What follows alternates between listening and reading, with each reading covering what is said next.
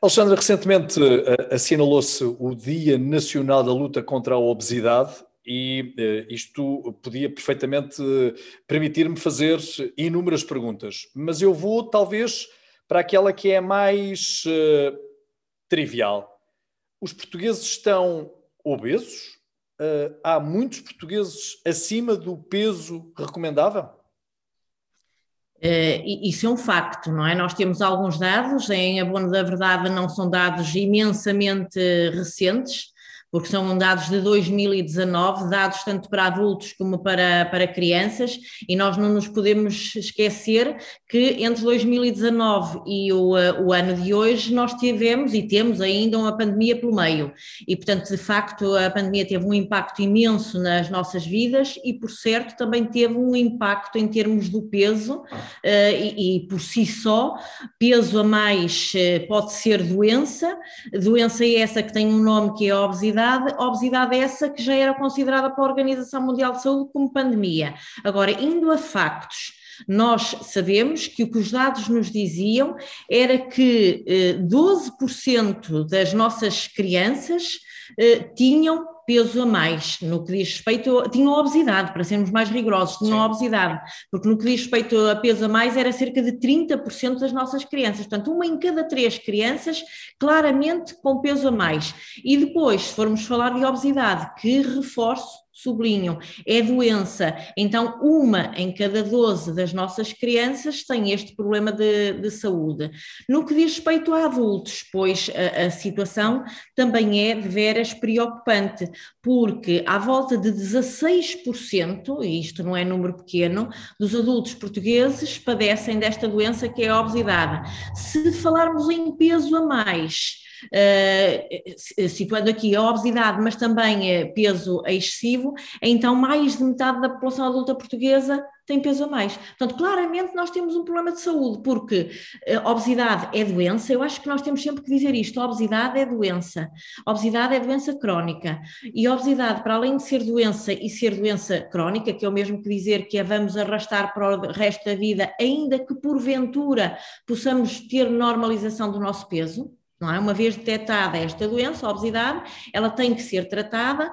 Há múltiplas abordagens para o tratamento da obesidade, que desde logo deve envolver uma equipe multidisciplinar, e depois este indivíduo que desejamos é que vá perdendo o seu peso para passar a ter um peso, obviamente, normal, para ter a normoponderalidade, mas este problema de saúde continua lá quase que nós dizemos latente, não é? E, portanto, tem que ser este indivíduo acompanhado para o resto da sua vida, que acho que podemos neste momento dizer que então temos que ter um sistema de saúde que seja muito robusto para tratar estes que têm esta doença, mas por outro lado, para terem um olhar muito particular para quem já tem excesso de peso, que pode vir a desencadear esta doença.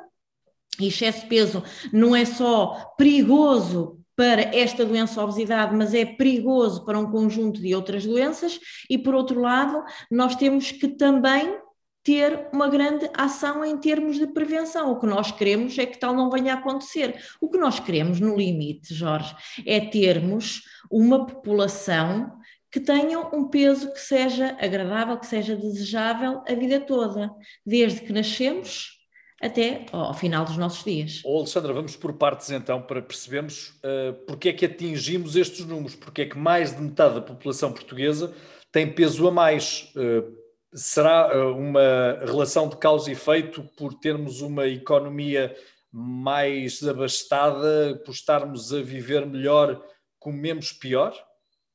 É multifatorial. Nós costumamos dizer que há um conjunto de fatores que concorrem para que, de facto, a nossa população tenha o peso que tem. É um conjunto de fatores.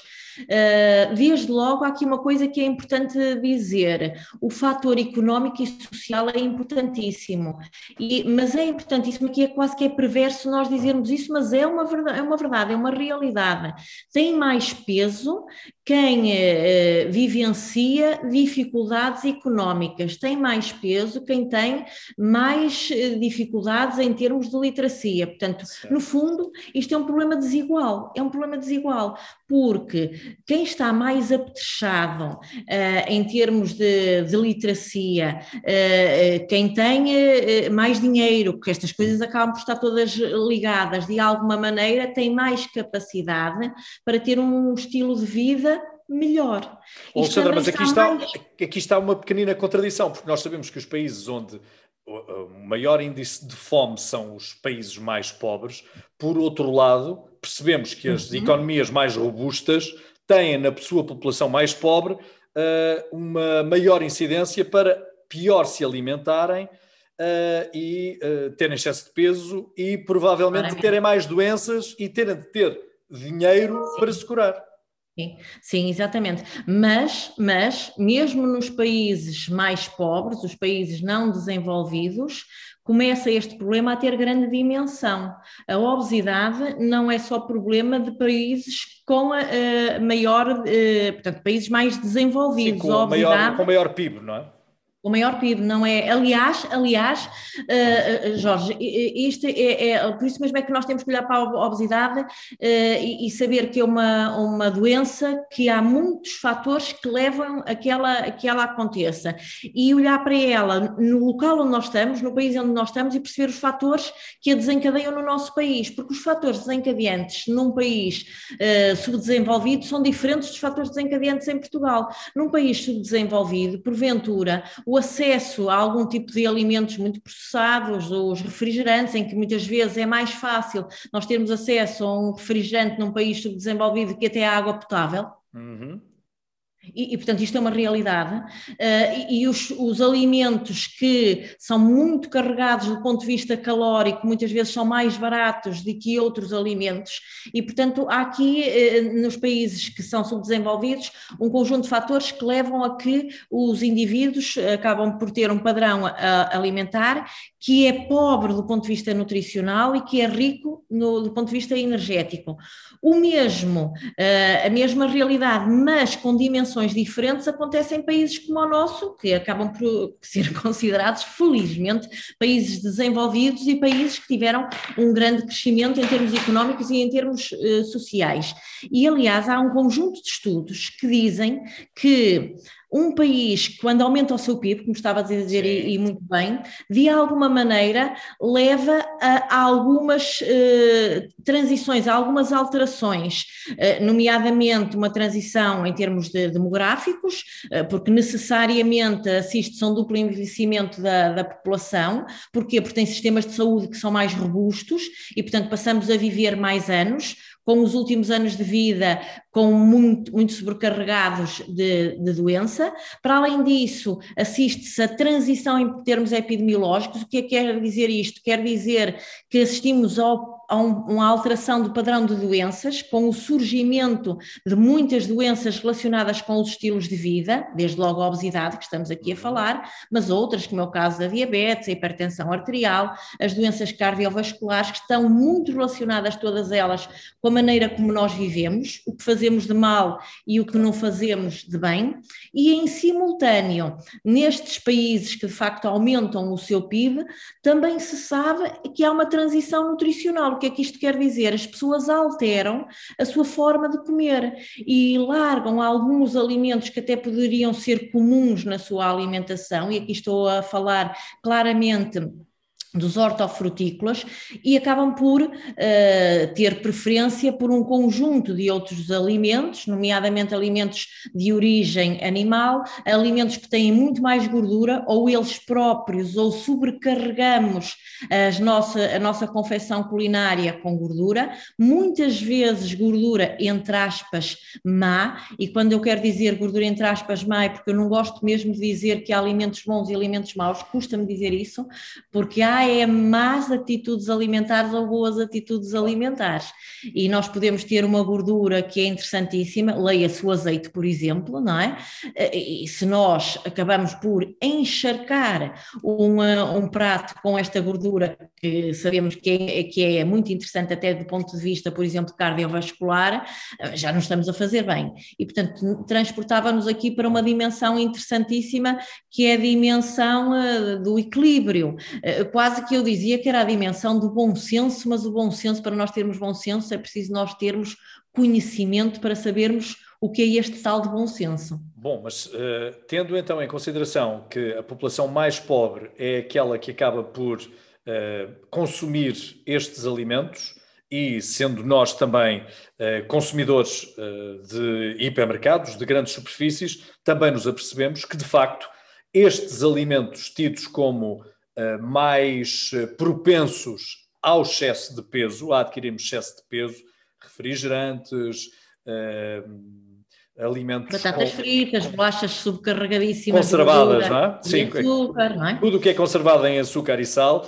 são também os produtos mais baratos, logo aqueles que ficam mais acessíveis para a população que tem menos possibilidades.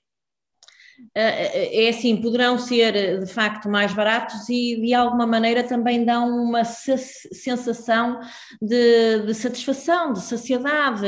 Prazer instantâneo, uh, não é? Quase que instantânea, é, é, é, é, rápido de ser adquirido, não necessita de, de confecção, dá-me, um, ainda que possa ser falsa, a sensação de, de, que estou bem, e é assim que estamos, e é assim que acontece, não é?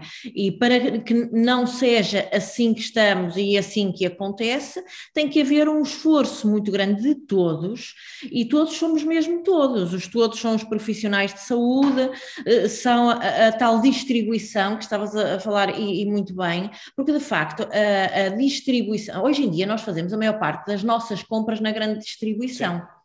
É uh, fazemos poucas compras naquilo que é a mercearia do, uh, do, hum. do, nosso bairro. Já não compramos a granel, não é?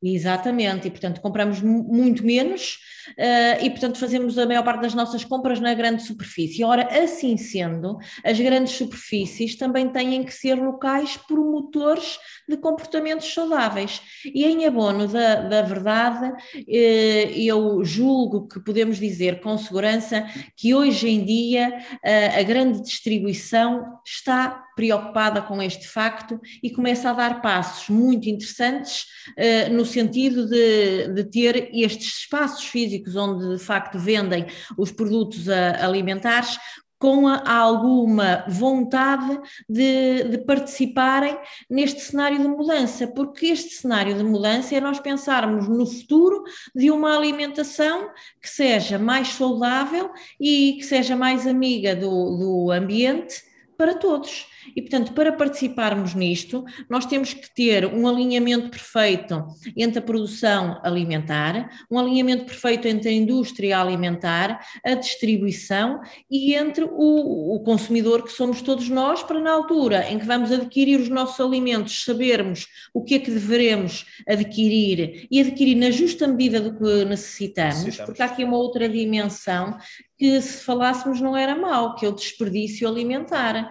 Desperdiça-se muito alimento, nós vamos ter que ter capacidade de alimentar a população mundial que está a aumentar, como sabemos, e se não houver uma atitude consciente de todos nós, desde a produção até nós, que somos o final, que somos o, o consumidor, e desperdiçarmos cerca de 30% daquilo que adquirimos, então certamente não estamos a caminhar no, uh, no bom sentido. Por isso é que estava a dizer comprar na justa medida do que necessitamos e depois confeccionar também na justa medida do que necessitamos e não desperdiçar absolutamente nada, nem na confecção, nem naquilo que de facto porventura pode, pode restar quando, uh, quando, quando confeccionamos alimentos, são as tais sobras e que estas sobras não sejam restos, não é? Que Aliás, não foi um hábito que perdemos, porque uh, lembramos com certeza das nossas mães e dos nossos avós que tinham sempre esse cuidado de irem reaproveitando os alimentos que sobravam em cada refeição, não é? Isso foi um, um hábito que perdemos,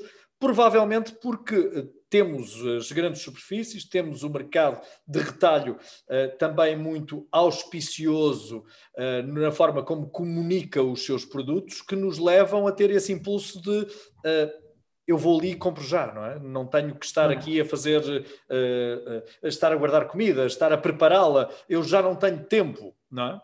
Sim, e também porque é importante criarmos aqui algumas modas, uh, e esta é uma moda que tem que ser criada, de, o respeito pelo alimento.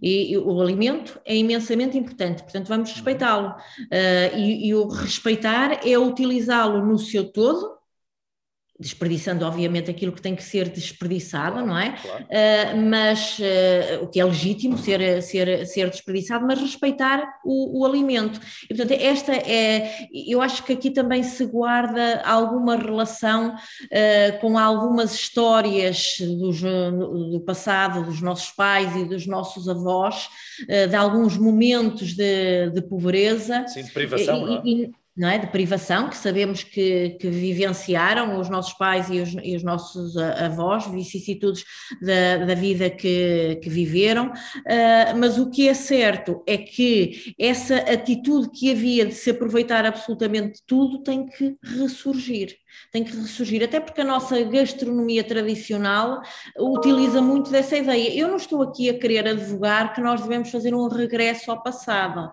porque o passado também não era perfeito, não é? E o nosso passado alimentar não era perfeito. Nós tínhamos outros problemas alimentares há 20, 30 ou 40 anos que felizmente hoje não temos. Agora temos é novos problemas alimentares que não é legítimo que os, te, que os tenhamos. E, portanto, temos que os conhecer com perfeição. E por isso aqui também é importante que haja aqui um todo trabalho nacional para nós conhecermos verdadeiramente o ponto em que estamos, Uh, e conhecer o ponto em que estamos é conhecer a prevalência das, das doenças. E por isso é que no início das nossas, nossa conversa nós estávamos a dizer que, porventura, a prevalência da obesidade hoje não é? Em maio de 2021 não será exatamente a mesma prevalência de obesidade de há dois anos atrás, que são os dados que, que nós temos. Sim. E portanto nós temos que ter dados recentes, dados robustos, para sabermos o estado do país, não só no que diz respeito às doenças, uh, que são mais prevalentes, claro que aqui estamos a falar daquelas que são mais de relação uh, alimentar, uh, temos que ter dados recentes também no que diz respeito aos consumos alimentares, porque o último inquérito alimentar nacional já é de há cinco anos atrás, e o cenário de há cinco anos atrás não é necessariamente o cenário atual. Quem diz consumos alimentares também tem que falar em comportamentos alimentares, que uma coisa é o consumo, outra coisa é o comportamento que leva a esse, a esse consumo, porque se tivermos estes dados Uh, atuais e de uma forma sistemática. Então, nós podemos dizer que podemos vigiar bem a saúde do nosso país no que diz respeito à alimentação e eh, propor medidas para, de facto, sanar de alguma forma aquilo que, que são os erros que, que, porventura tínhamos e os, e os problemas de saúde que porventura possamos ter. Alexandra, que argumentos usas quando alguém te diz: Bom, mas eu, a minha vida já é tão rápida, tão estressante, o meu tempo já está tão ocupado, ainda me querem roubar o prazer de comer? Ai, não podemos roubar o prazer de comer, porque o prazer de comer tem que existir. Mas existe este argumento, não existe? Sim, sim, há sem dúvida gente, nenhuma. Há muita gente que insiste nele, não é? Existe o argumento que os nutricionistas querem subtrair o prazer e os nutricionistas não querem subtrair o prazer de maneira, de maneira nenhuma, não é? Uh, sempre que alguém precisa de uma intervenção nutricional e que de alguma forma precisa de ir a uma consulta de, de nutrição, uh, o prazer à mesa não pode ser retirado. Uh, mas prazer à mesa não é comermos até à exaustão, até não poder mais, não é? Portanto, eu digo muitas das vezes e gosto de o dizer que deve haver uma separação entre aquilo que o dia festivo e aquilo que é o nosso dia a dia. Aliás, este é um dos, dos preceitos da dieta mediterrânica. Uh, a dieta mediterrânica, que é um padrão alimentar uh, que é muito próprio dos, dos países à volta da bacia do, do Mediterrâneo e que nós devemos tentar puxar por ela, porque há muitas formas de comer saudável pelo mundo fora. Só que convenhamos que não nos deixe, devemos deixar a culturar e não precisamos de estar a transportar outras modas que podem ser saudáveis se nós temos cá uma moda muito saudável que é a dieta mediterrânica, mas mas nós estamos cada vez mais afastados desta forma de comer.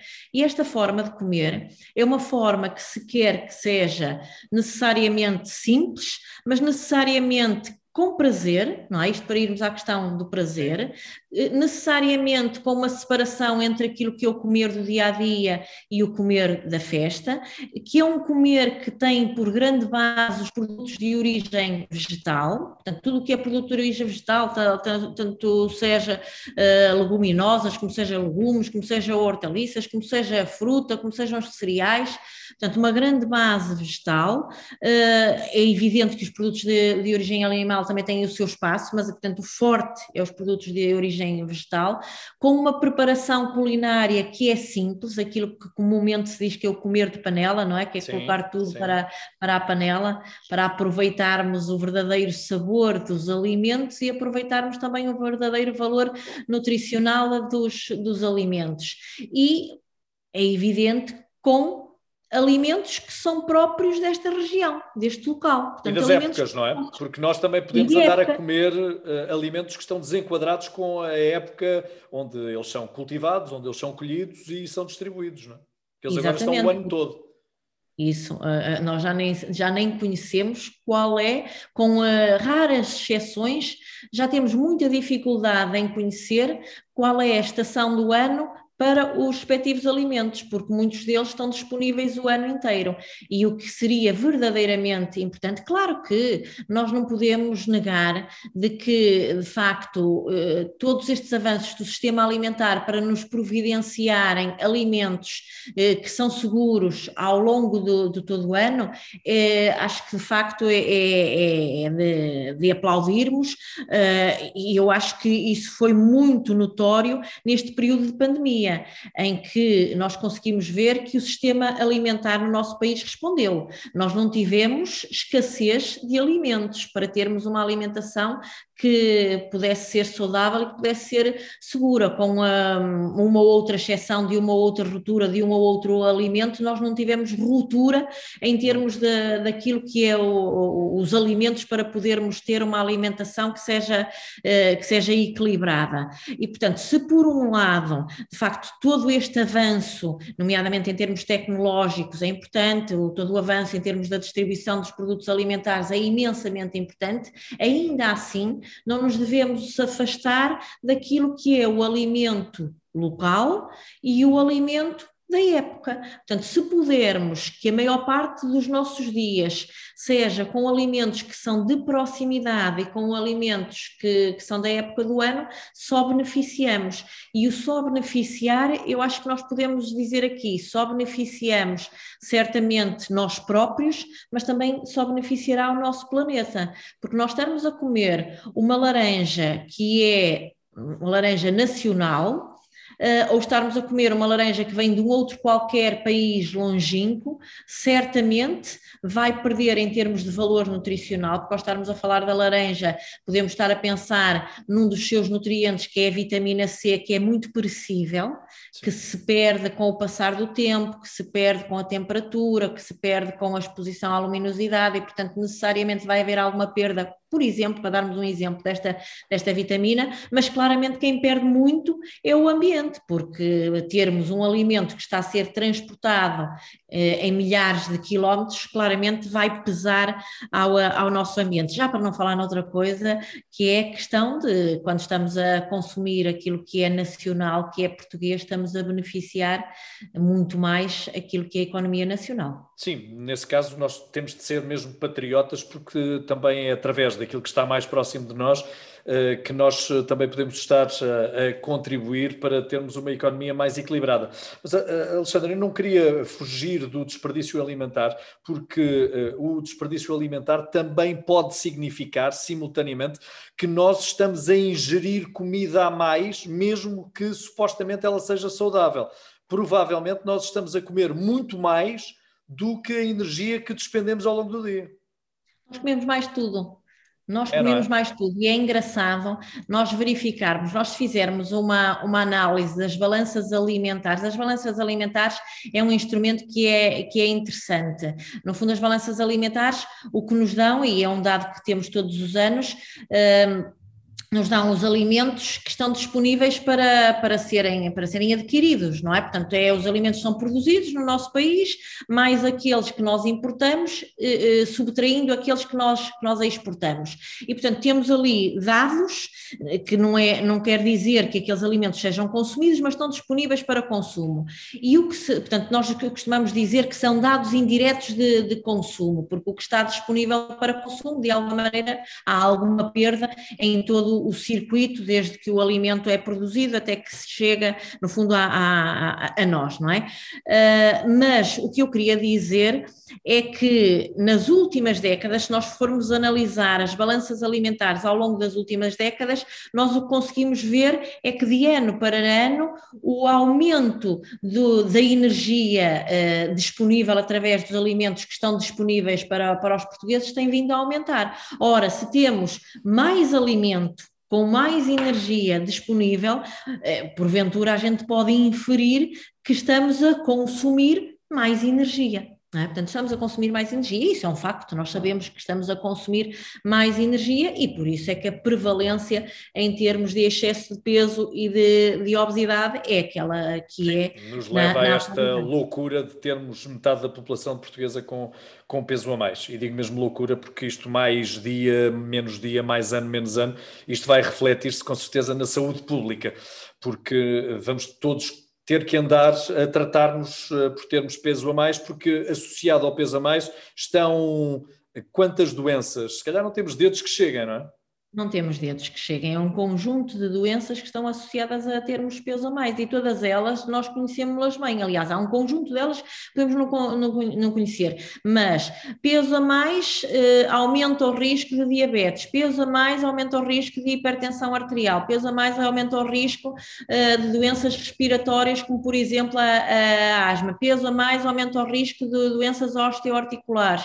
Portanto, aumenta o risco. E podemos ser mais radicais e dizer que pode aumentar o risco do infarto de miocárdio, do acidente vascular Sim. cerebral, por exemplo? Sim, claramente. Claramente, podemos dizer isso com toda, com toda a segurança e, portanto, uh, nos parece que esta consciencialização é importante, mas não é suficiente, porque eu ter conhecimento de um determinado risco pode ser motor para a minha ação mas também pode não o ser, não é? Eu sei que fumar uh, faz mal e, e, nem é por causa disso que não temos uh, um, um conjunto de indivíduos a fumarem, não é? Sabemos que um consumo excessivo de bebidas alcoólicas também é nefasto e não é por causa disso que, que as pessoas deixam de, claro. de beber. E quem diz isso é um conjunto de, sabemos, e por oposição, sabemos que termos uma atividade física regular é, é importante para a nossa saúde, nomeadamente caminhar é importante para a nossa saúde e, e muitas muitas vezes não, não o fazemos, mas claramente, mas claramente, termos a percepção do risco é importante para podermos alterar os nossos comportamentos. Porém, porém não é suficiente. Não é suficiente. Portanto, a noção do risco é importante, mas não é suficiente porque os comportamentos uh, uh, não é fácil de nós os trabalharmos trabalhando só um fator. Não é? Eu não consigo, uh, eu não consigo, para dar um exemplo muito simples, eu acho que quem nos ouve vai, vai perceber, eu não consigo uh, pôr todos os portugueses a, a alimentarem-se corretamente somente aumentando a literacia. É importante, obviamente, aumentar a literacia, mas não é só por aí. Porque imaginando, por, por mera hipótese, que nós tínhamos uma população com uma literacia muito grande em termos alimentares e nutricionais, que sabia muito bem aquilo que podia e que devia escolher para, para comer e até queria comer saudavelmente. Porém, Porém, aquele exemplo que há um bocadinho dizias, tem eh, um ritmo de vida imensamente acelerado, não consegue fazer uma boa gestão do tempo e trabalha uh, desde manhã até, até tarde e no seu local de trabalho a cantina tem uma oferta alimentar que é tudo menos saudável. As máquinas de venda automática estão recheadas de tudo menos de alimentos saudáveis. E, portanto, nós temos aqui uma pessoa que tem vontade de ter uma alimentação saudável, que porventura até sabe alimentar-se corretamente, porém, o ambiente alimentar, nós costumamos dizer que é obesogénico. Uhum, não é? O ambiente sim. que rodeia essa pessoa não é, não é salutogénico. Sim, e, portanto, sim, sim, é? Para além de que podemos falar de outras questões, que é uh, no, aquilo que é a pressão dos pares, isto mais para as crianças. não é? Mais para as crianças, porque se os adultos até já poderão porventura, e terão certamente, robustez para não, ter, não serem tão submetidos à pressão dos pares. No caso das crianças, sabemos que não é assim. E, portanto, mais uma vez, voltamos ao início da, da nossa conversa. Isto uh, de nós querermos uh, trabalhar os comportamentos alimentares exige o envolvimento de vários parceiros e exige o trabalhar em diversas frentes. Caso contrário, não teremos os resultados que acho que merecemos, porque aquilo que nós merecemos é ter boa saúde. Acho que é o que todos nós merecemos. É o que todos nós queremos também. Aparentemente, todos nós queremos ter saúde, mas também não somos propriamente os maiores promotores da mesma, não é? Isso, Andamos isso. aqui numa batalha constante, numa contradição constante. Alexandra, concordarás comigo que nunca se falou tanto de nutrição como nos últimos anos porque uh, chegam-nos uh, uh, livros, chegam-nos sites, chegam-nos influencers a darem-nos as mais variadas dicas, as mais variadas fórmulas para que as pessoas tenham, eu infelizmente diria, melhor figura física do que propriamente terem saúde. Mas o que é certo, o que é certo é que as pessoas passaram a dispor de mais informação Uhum. Poderão elas, pergunto, poderão elas estar também intoxicadas de tanta informação a ponto de já não saber exatamente o que fazer, então vou comer o que me apetece? Pois pode, pode acontecer e acontecerá muito certamente, porque muita dessa informação desinforma. Muita dessa desinformação nos informa. Em primeiro lugar, é, é preciso nós conseguirmos escrutinar entre informação que seja boa informação. Fidedigna, não é? Não é? Isso, fidedigna, não é? Que seja rigorosa, que seja certa, que seja tangível, que seja fácil de nós percebermos. Uhum. Não é? E depois contra-informação. Eu acho que nós no último ano, e a contra-informação pode vir uh, por, uh, por maldade, não é? Por alguém querer aproveitar essa, essa situação, ou uh, por alguma negligência na passagem da, da, da, informação. Vejamos, no último ano, logo no início da pandemia, nós assistimos a alguma desinformação no que diz respeito à relação entre uh, a Covid-19 e, e um, alguma forma milagrosa de a poder contrariar uh, com o uso de alguns alimentos, como se porventura comêssemos mais isto, aquilo ou aquilo outro, que eu até me escuso a dizer quais eram os alimentos que andaram aí na, na, na baila, como tal pudesse, como tal pudesse fazer com que nós tivéssemos, no fundo, a prevenir-nos de uma doença que passa por contágio. Sim, é? e, portanto... nós receptores também estamos um bocadinho preguiçosos, porque a primeira informação que nos chega, nós também a temos como verdadeira, não é? E muitas vezes não colhemos, não colhemos aquilo que mais importa, que é quem está a emitir essa, essa informação.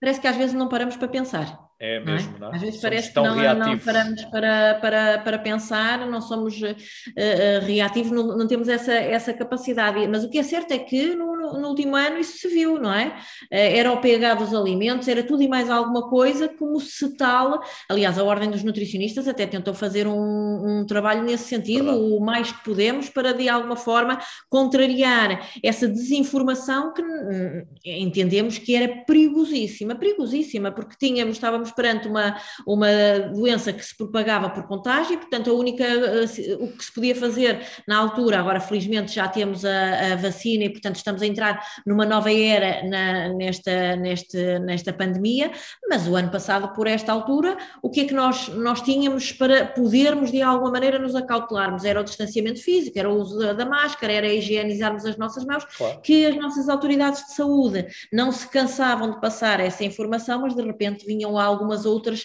contra-informações que prejudicavam uh, a eficácia desta, desta informação. E, portanto, quando de facto uh, nós assistimos a mais informação em termos de alimentação, isso é lugar comum com qualquer outra informação de outra qualquer uh, questão, porque de facto nós vivemos num mundo em que a passagem da informação é muito mais facilitada. E aqui eu diria para o bem e para o para mal. Para o mal, não é? E para o mal. Se por um lado a, a, ordem apenas pode, a ordem dos nutricionistas apenas pode alertar a população para algumas informações que são emitidas por os ditos influencers, pelos ditos opinion makers, que nada têm que ver com os nutricionistas. Por outro, também considero eu que há demasiada informação emitida por nutricionistas. Uh, eu já perdi a conta ao número de livros uh, que me enviaram de nutricionistas com as mais diversas fórmulas para que as pessoas adquiram rapidamente aquilo que mais desejam, que é uma boa silhueta. A Ordem tem-se preocupado com isso? Tem falado com os seus membros com vista a que haja aqui alguma ponderação? Eu não direi proibição, porque felizmente vivemos num país livre, mas alguma ponderação naquilo que é escrito e naquilo que é, eh, aquilo que é a mensagem que chega ao grande público? Sim, essa é uma, uma grande preocupação, uh, dentre muitas outras, da ordem dos nutricionistas, porque é evidente que os nutricionistas se devem pautar por rigor técnico e científico na passagem da, da, informação e, portanto, têm que ser imensamente rigorosos e cautelosos naquilo que é a passagem da informação. Nós bem sabemos que a informação científica, a informação técnica é pesada e é dificilmente perceptível. E, portanto, a passagem da informação técnica e científica para uma informação que, uma mensagem que seja clara, mas igualmente rigorosa do ponto de vista científico, pode não ser fácil, mas os nutricionistas têm que ter esta habilidade. E, portanto, aqueles que não têm esta habilidade e, porventura, podem passar informação que não seja precisa e não seja rigorosa, isto pode dar aso ao poder disciplinar e eu devo dizer que a Ordem dos Nutricionistas tem o seu conselho jurisdicional, como as outras, todas as outras ordens certo. têm, que no fundo é o conselho de, de disciplina, que deve zelar pelo bom comportamento em termos profissionais dos seus membros, no caso presente dos nutricionistas. E, portanto, uh, posso dizê-lo até porque o que, o que todos os processos que correm em, processo, em Conselho uh, Jurisdicional é evidente que são sigilosos até à fase final claro. de, em que o Conselho Jurisdicional profere uh, a sua decisão e algumas das penas até têm que ser publicitadas. E há alguns anos esta parte até houve uma pena que foi publicitada nesse, nesse domínio. E, portanto, isto para dizer que a Ordem está atenta àquilo que é a ação dos nutricionistas em matéria de passagem de comunicação, nomeadamente em livros. Achamos que, de facto, um livro é um instrumento interessante para a passagem de informação. Achamos que os nutricionistas podem e devem fazê-lo, passando a informação, como acabei de dizer, técnica e científica, que pode ser pesada para uma linguagem que seja mais simples, capaz de o leitor, que no final é o consumidor, poder alterar os seus comportamentos alimentares para melhor.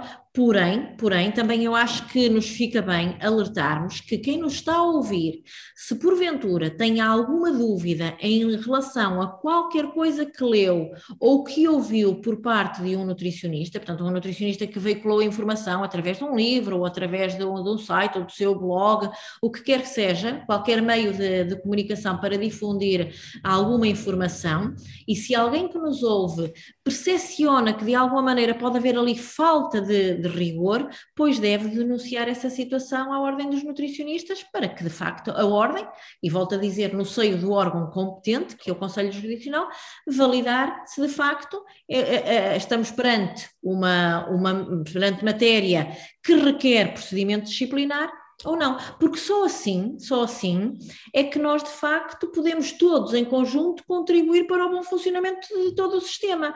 Porque vejamos, prevaricar, qualquer um de nós pode ter essa vontade. Qual de nós já não foi na autoestrada a mais de 120? Claro. Não é? Qual de nós não foi? Agora, como cidadãos, não o podemos fazer não o devemos fazer e por isso é que de facto existem as autoridades para o efeito e a denúncia para, para o efeito. Mas estamos atentos a esse facto não só em termos de punição, se for o caso disso, mas também eh, em termos de, vários fóruns que, que, temos, nomeadamente nos tempos de hoje, com alguns webinars, para alertar os nossos membros para, para esse sentido. Porque, uh, reparemos, o que é que a Ordem deseja? O que a Ordem deseja é que os nutricionistas sirvam a, a população, sirvam o cidadão no desempenho da melhor prática profissional. Claro. Porque se de facto assim for, o nutricionista está a cumprir com a sua missão, mas também está a robustecer todo o nome de uma classe. Sim, porque é a imagem da classe que pode ficar toda é em causa, não é? Claro que sim, claro que sim. Andamos a, a vender da... banha da cobra, não é? Claro, claro, queremos uma imagem de uma classe forte, robusta. Acredito que a imagem da, da profissão eh, seja uma imagem forte e robusta, até porque uh, há que dizer que, em termos de formação académica, os nutricionistas portugueses são, de facto, comparativamente com outros países, daqueles que têm melhor formação académica. Okay. E em termos da formação ao longo da vida, porque não importa só a formação académica, nós estudamos na faculdade, mas depois temos que estudar ao longo da vida, porque a ciência não é estática, não é? A ciência é dinâmica e, Ainda portanto, bem. há que estudar ao longo da vida, não é? Uh, e, portanto, nesse, nesse domínio, em termos de formação académica e inicial, de facto, Portugal é um país muito robusto, que ficamos muito contentes nesse, nesse sentido, termos uma formação que é reconhecida pelo, pelos nossos pares noutros países como uma formação forte, mas para além de mais, mais, os nutricionistas portugueses também eh, fazem uma boa atualização dos seus conhecimentos ao longo da, da vida, com cursos, com a com formação, mas também com a com formação com frente de grau. E aqui estamos a falar não só em pós-graduações, mas também em mestrados e em doutoramentos, que também é uma forma de robustecer não é? O conhecimento e para além de robustecer o conhecimento, de tornar o conhecimento mais diferenciado numa diversa área. E, eh, e, a especialização, para além do conhecimento de base, a especialização é imensamente importante. Ou seja, se eu tenho um nutricionista que é especialista em nutrição clínica, estará muito mais apto a responder a questões de nutrição clínica, como é óbvio, do que um nutricionista que é especialista em nutrição comunitária ou saúde pública. Portanto, Portanto, claramente é, é preciso que nós também possamos perceber que uma profissão tem uma área de atuação, mas dentro dessa profissão também há áreas de maior especialização. E ainda bem que assim é, porque podemos tornar a nutrição mais eh, adequada ao caso de cada um, e quanto mais ela for individualizada, melhor ela resultará de certeza absoluta. Há uma fórmula, uma dieta que está agora muito na moda e eu gostava de ouvir a opinião da senhora bastonária. Senhora bastonária, vamos para perder peso todos fazer jejum intermitente? Pois, é assim, todos não me parece.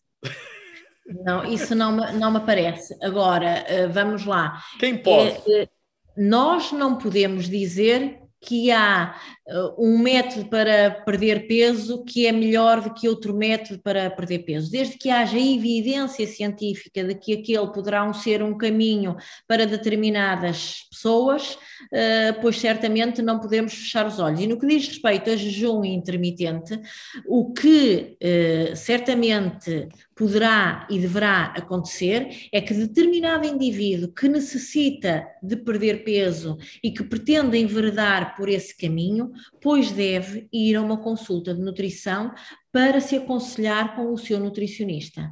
Porque se qualquer um de nós deseja perder peso porque vai à balança e pressente que tem algum peso a mais, até pode, com alguma pesquisa, algum conhecimento, eh, poder fazer ele próprio a alteração de um ou outro hábito alimentar e ir perdendo peso. Mas se nós temos um indivíduo que, pretende, que, é, que tem obesidade, não é? Um indivíduo que tem obesidade já não é excesso de peso, é doença. E, portanto, aí eu atrevia-me a dizer que é necessário que esse indivíduo seja seguido por uma equipe de vários profissionais, desde logo por um nutricionista, porque claramente vai ter que alterar uh, o seu, uh, a, sua, a sua alimentação ao longo do seu dia. Se o vai fazer com jejum intermitente ou com qualquer outro método para perder os quilos que são necessários perder, aí terá que ser de facto uma negociação entre o nutricionista e o indivíduo. E essa negociação tem que ter por base um conjunto de fatores.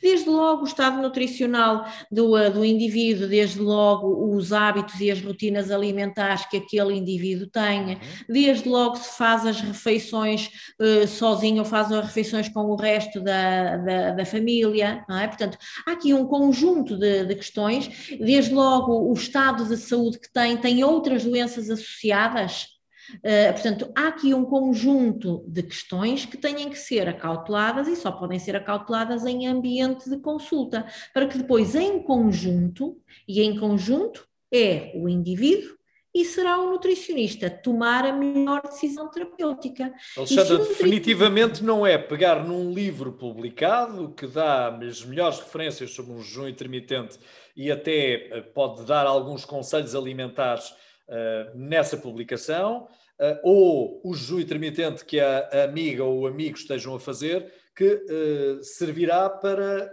cada um de nós. Claramente não. Claramente não.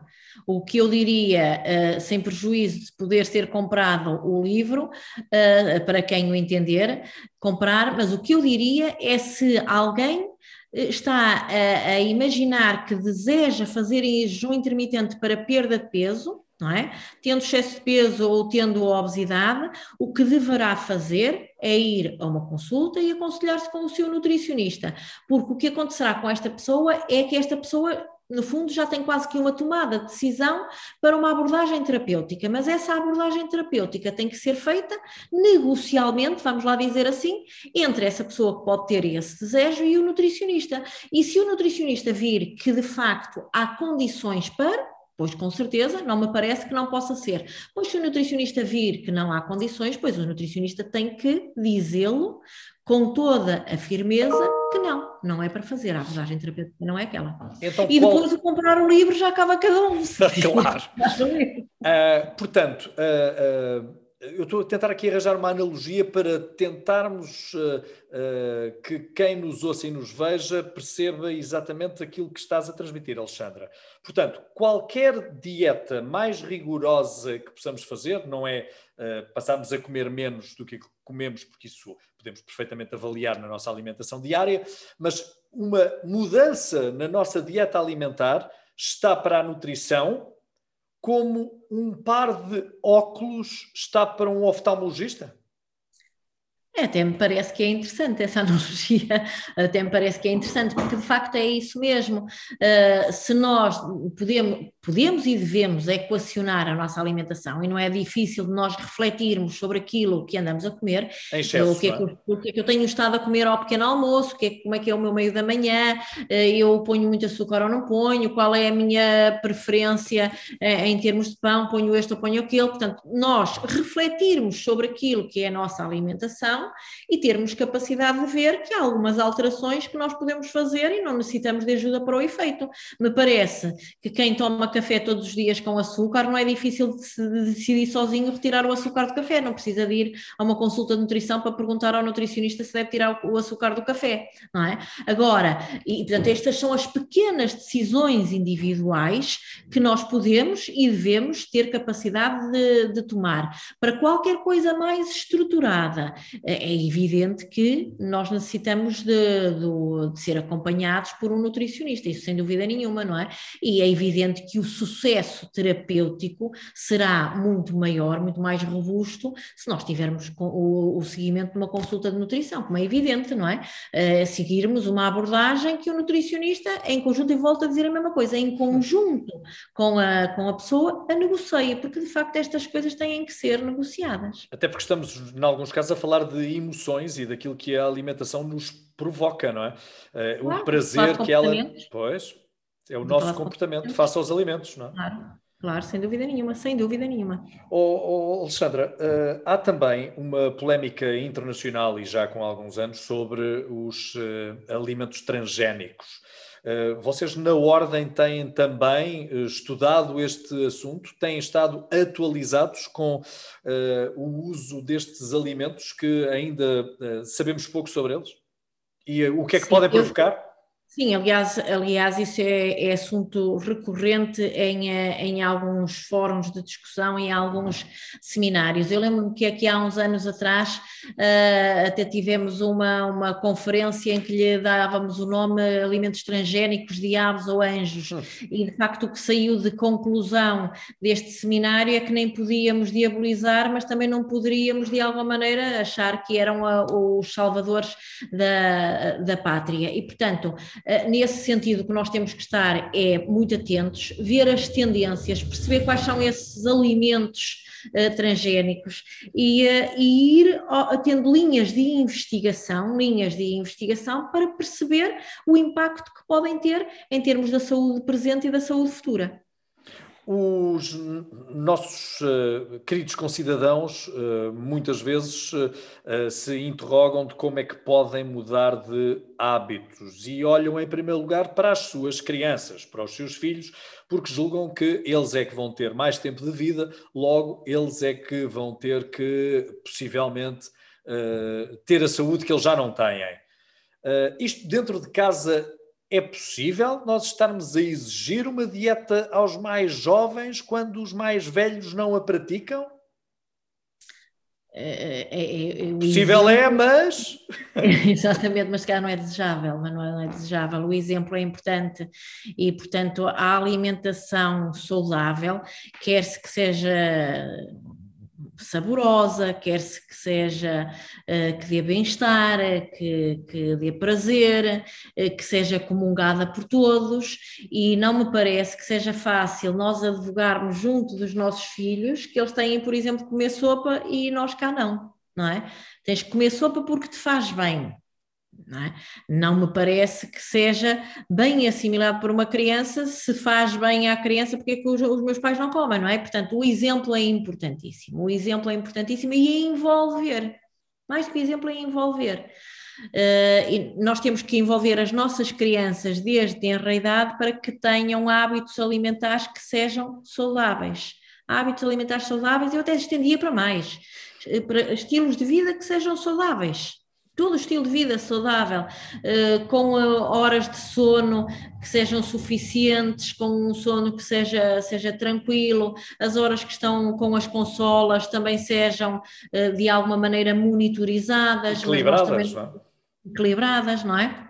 A mesma coisa, nós não podemos exigir aos nossos filhos que passem menos tempo com o telemóvel na mão se nós também estamos sempre a mexer no telemóvel, não é? Portanto, há algumas regras que eu acho que são essenciais e que devem ser entendidas mesmo como regras.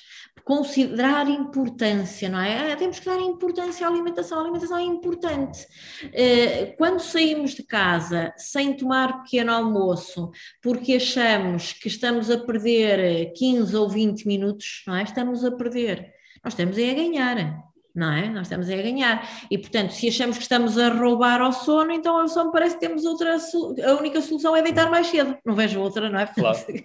Não, é? não, não, vejo outra, outra solução. Portanto, todas estas regras são importantes. E se nós temos, incutimos tantas regras às nossas crianças, e algumas delas até bem pesadas, não é? Algumas delas bem pesadas, como regras em termos de estudo, eh, porque queremos que sejam bons alunos, porque exigimos deles o melhor possível, não é? Portanto, se incutimos algumas regras que são pesadas, vamos incutir esta de forma leve e com prazer, dando respeito à alimentação, com a hora de prazer para o pequeno almoço, todos nós a tomarmos pequeno almoço ao mesmo tempo, negociar aquilo que vai ser o lanche do meio da manhã e do meio da tarde, e portanto, porventura, fazê-lo em conjunto, mas que não seja tarefa só para o pai e para a mãe que faz e a criança nem viu o que é que fez e depois quase tem uma surpresa na, na mochila. Não, é envolver, envolver, claro, porque é importante claro. que eles também estejam envolvidos nesta questão e neste trabalho, não é? É envolver na decisão das, das, das refeições, aproveitarmos a hora das, das refeições para conversar, não é?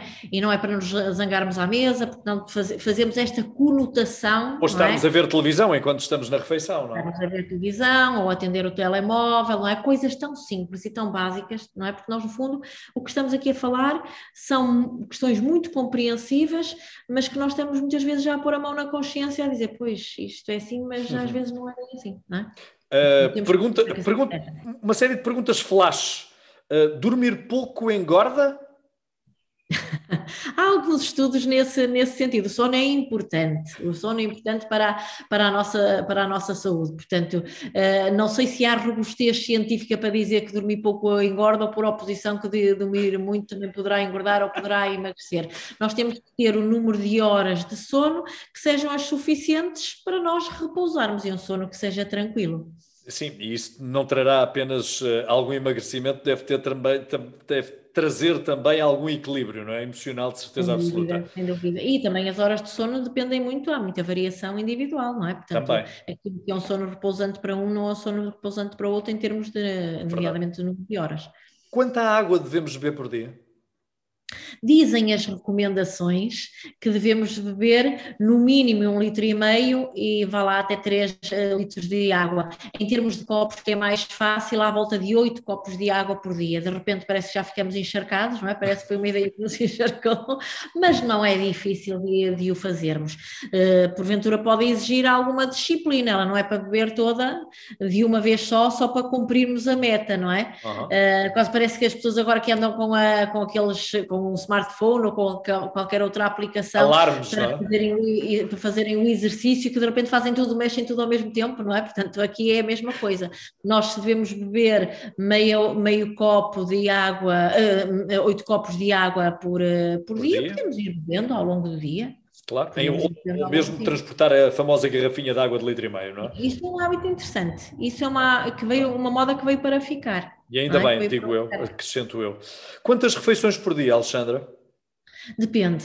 É, em, eh, há uns anos atrás, e por isso é que de facto estas questões são matéria de, de discussão e é importante que, que se discutam, porque eh, em termos de mensagem para quem nos ouve, para a população em geral, eh, nós dizemos seis refeições por dia. Ah, isto é uma mensagem okay. que é Pequeno almoço, aceita vamos enumerá-las: pequeno almoço, meio da manhã. Pequeno almoço, meio da manhã, almoço, meio da tarde, jantar e uma pequena refeição antes de deitar. Portanto, isto é uma mensagem que é comumente aceita pela comunidade científica. Porém, existem alguns estudos na, na atualidade que dizem que mais importante que o número de, de refeições é haver equilíbrio nutricional ao longo do dia. E, portanto, porventura, porventura, este equilíbrio nutricional pode ficar resolvido com duas ou três refeições por dia. Não é? Uhum. Portanto, eh, por isso, quem nos ouve, que não fique confuso com o que eu acabei de dizer. Se é mensagem para a população em geral, então nós vamos pensar que um modelo de seis refeições por dia poderá ser um modelo muito robusto, muito interessante para nós adotarmos. Porém, porém, o que é importante é que no final do dia nós possamos ter todos os alimentos necessários para nós termos os nutrientes que necessitamos. Qual é a refeição mais importante do dia, Alexandra? Eu acho que elas são todas, em termos de simbolismo, o pequeno almoço. Mas, Mas em termos simbólicos. Apenas... Em termos simbólicos, e a quantidade, não é? Porque há muita gente que começa depois a assustar-se e pensa uh, nas famosas férias onde uh, coabita com uh, populações do norte da Europa que andam a comer ovos estrelados e feijões e por aí fora e nada se compara com a nossa alimentação. Afinal, o que é que eu devo comer? Sopa logo de manhã? E pode ser, e por isso é que eu estava a dizer que o que importa é que no final do dia haja equilíbrio nutricional. E portanto, se nós vamos importar um hábito de um pequeno almoço, não é? Uh, que é um pequeno almoço mais robusto do que aquilo que nós configuramos no nosso país como o pequeno almoço, não é? Que pode ter os ovos e pode ter os feijões e outras coisas que tal, não quer dizer que não possa ser, mas não está dentro dos nossos hábitos e dos nossos costumes, portanto, também não me parece que uh, tenhamos que ir à alterar para ir a, atrás desse pequeno almoço. O que importa é nós chegarmos ao final do dia e termos o tal equilíbrio nutricional, a termos todos os nutrientes de que nós necessitamos. Volto a dizer que, em termos simbólicos, me parece que o pequeno almoço é uma refeição imensamente importante, porque se começarmos bem o dia, porventura já estamos mais despertos para podermos ter todo um dia muito assertivo em termos de alimentação. Só tenho mais duas perguntas. São conciliáveis vegetarianos com nutricionistas? São conciliáveis, perfeitamente conciliáveis. É uma provocação. Eh, eh, mas aceito-a perfeitamente. Eh, e porquê que a aceito perfeitamente? apesar de que uma, uma dieta vegetariana estrita tem alguma carência de alguns nutrientes, nomeadamente das vitaminas do complexo B, mas, mas se não for vegetariana estrita, é possível conseguirmos equilíbrio nutricional, que é o mesmo que dizer nenhuma falta de nenhum nutriente. Mas ainda assim, os nutricionistas não estão de forma alguma contra qualquer indivíduo que tem que ter uma, uma dieta vegetariana estrita. O que querem sim é que essa pessoa que toma essa decisão a tome em consciência, seja por que motivo for seja por que motivo for. Pode ser por qualquer motivo que se prende com o sofrimento animal, seja por que motivo for. Quem toma essa decisão, o que é importante é que a tome em consciência e eu diria que era importante aconselhar-se com o nutricionista para o nutricionista auxiliar não, não haja nenhuma carência uh, nutricional e, portanto, a Ordem dos Nutricionistas, aliás, aliás, uh, até se posicionou uh, junto da Assembleia da República em determinada altura em que estava para publicação e veio a ser publicada uma, uma lei em que obriga a presença de, de uma dieta vegetariana nas, nas escolas. Agora, aqui o ponto da Ordem dos Nutricionistas é que essa dieta vegetariana que esteja esteja na, na, nas escolas para as crianças que assim o são, e aí é por vontade dos pais, porque de facto estão sobre a alçada claro. dos, dos seus pais, é que efetivamente haja verdadeiramente equilíbrio nutricional.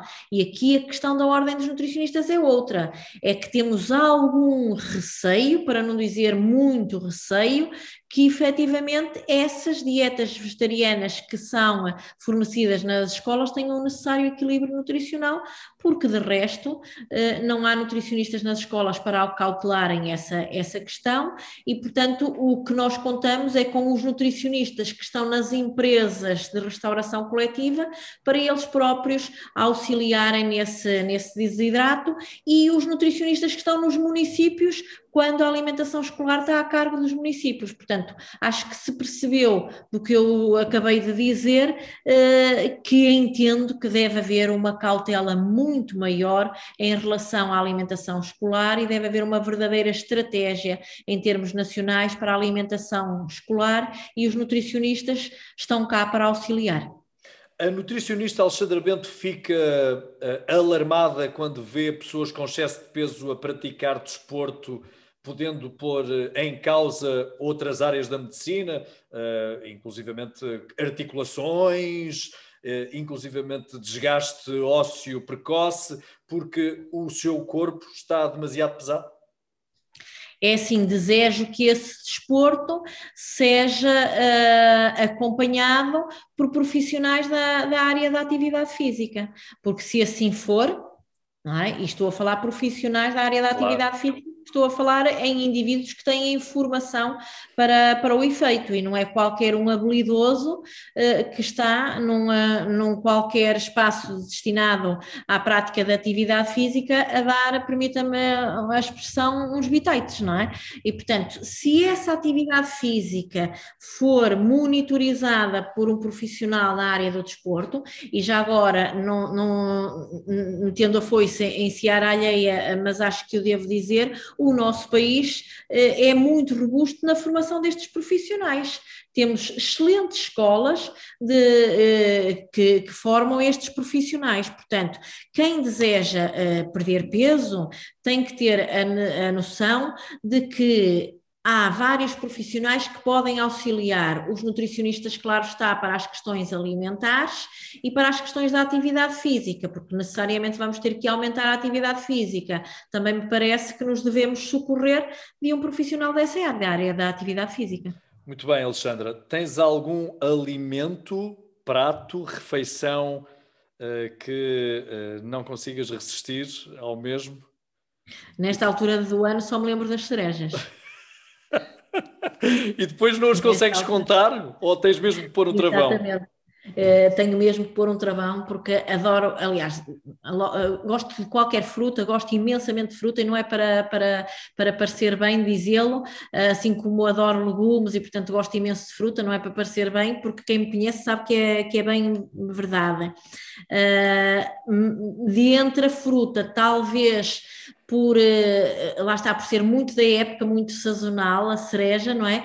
Uma pessoa, eh, eh, eu, o que eu acho é que se come e fica-se sempre com saudade quando ela acaba à espera do ano seguinte, não é?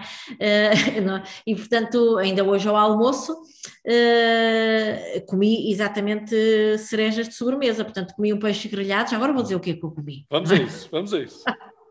Uh, comi sopa, comi um peixe grelhado, uh, acompanhado com batatas e com, uh, com legumes. Hoje ficou bem porque de facto comi bem, mas normalmente sou cautelosa com aquilo que como. E de, de sobremesa não resisti a cerejas e bebi água à refeição como a maior parte das vezes o, o faço. E, portanto, eh, comi acompanhada de um dos, dos meus filhos, tento sempre o mais que posso comer em, eh, em família, nem sempre assim dá. É? Nem sempre assim dá, porque nem sempre conseguimos que a nossa família se reúna uh, em todas as, as refeições. Mas, portanto, isto para dizer que todos nós temos que fazer algum esforço neste sentido e a página nas tantas deixa de ser um esforço para ser um prazer, porque já está muito muito envolvido nas nossas, nas nossas rotinas e nos nossos hábitos. Enraizado nos hábitos. É um hábito também para mim ter um imenso prazer em conversar contigo, Alexandra. Muito obrigado por este bocadinho e pelos esclarecimentos que eu julgo que prestamos àqueles que nos ouviram e viram. Muito obrigado. Foi um gosto. Muito obrigado.